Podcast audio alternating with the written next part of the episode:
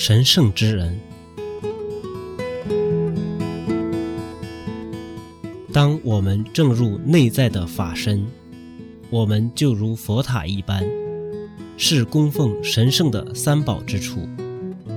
当神圣的三宝居于我们身体中心，我们的身体也会跟着变神圣，想法、话语、行为也跟着变神圣了。